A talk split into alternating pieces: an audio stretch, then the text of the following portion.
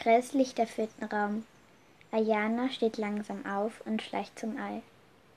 Es ist ein Wunder, dass die riesigen Flammen nicht auf die Möbeln übergreifen.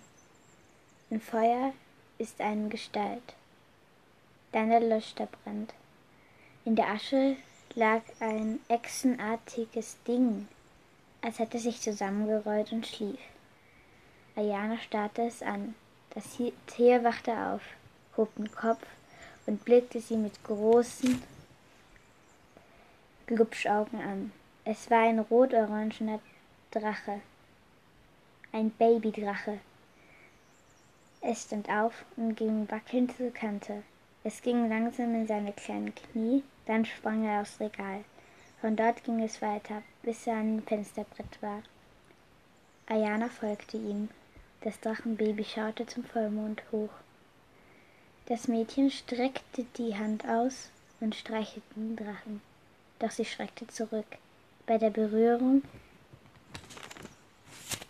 war eine kleine Flamme an ihrer Zeigefingerspitze aufgetaucht. Sie züngelte bis zum Handrücken und hinterließ dort ein Zeichen, was aussah wie eine Flamme. Dann erlosch sie. Als Ayane es noch einmal probierte, passierte allerdings nichts. Sie streichelte ihn weiter. Nach ein paar Minuten hüpfte er in ihre Arme und kuschelte sich ein. Wie sollst du eigentlich heißen? fragte Ayana. Er schaute sie einfach nur an.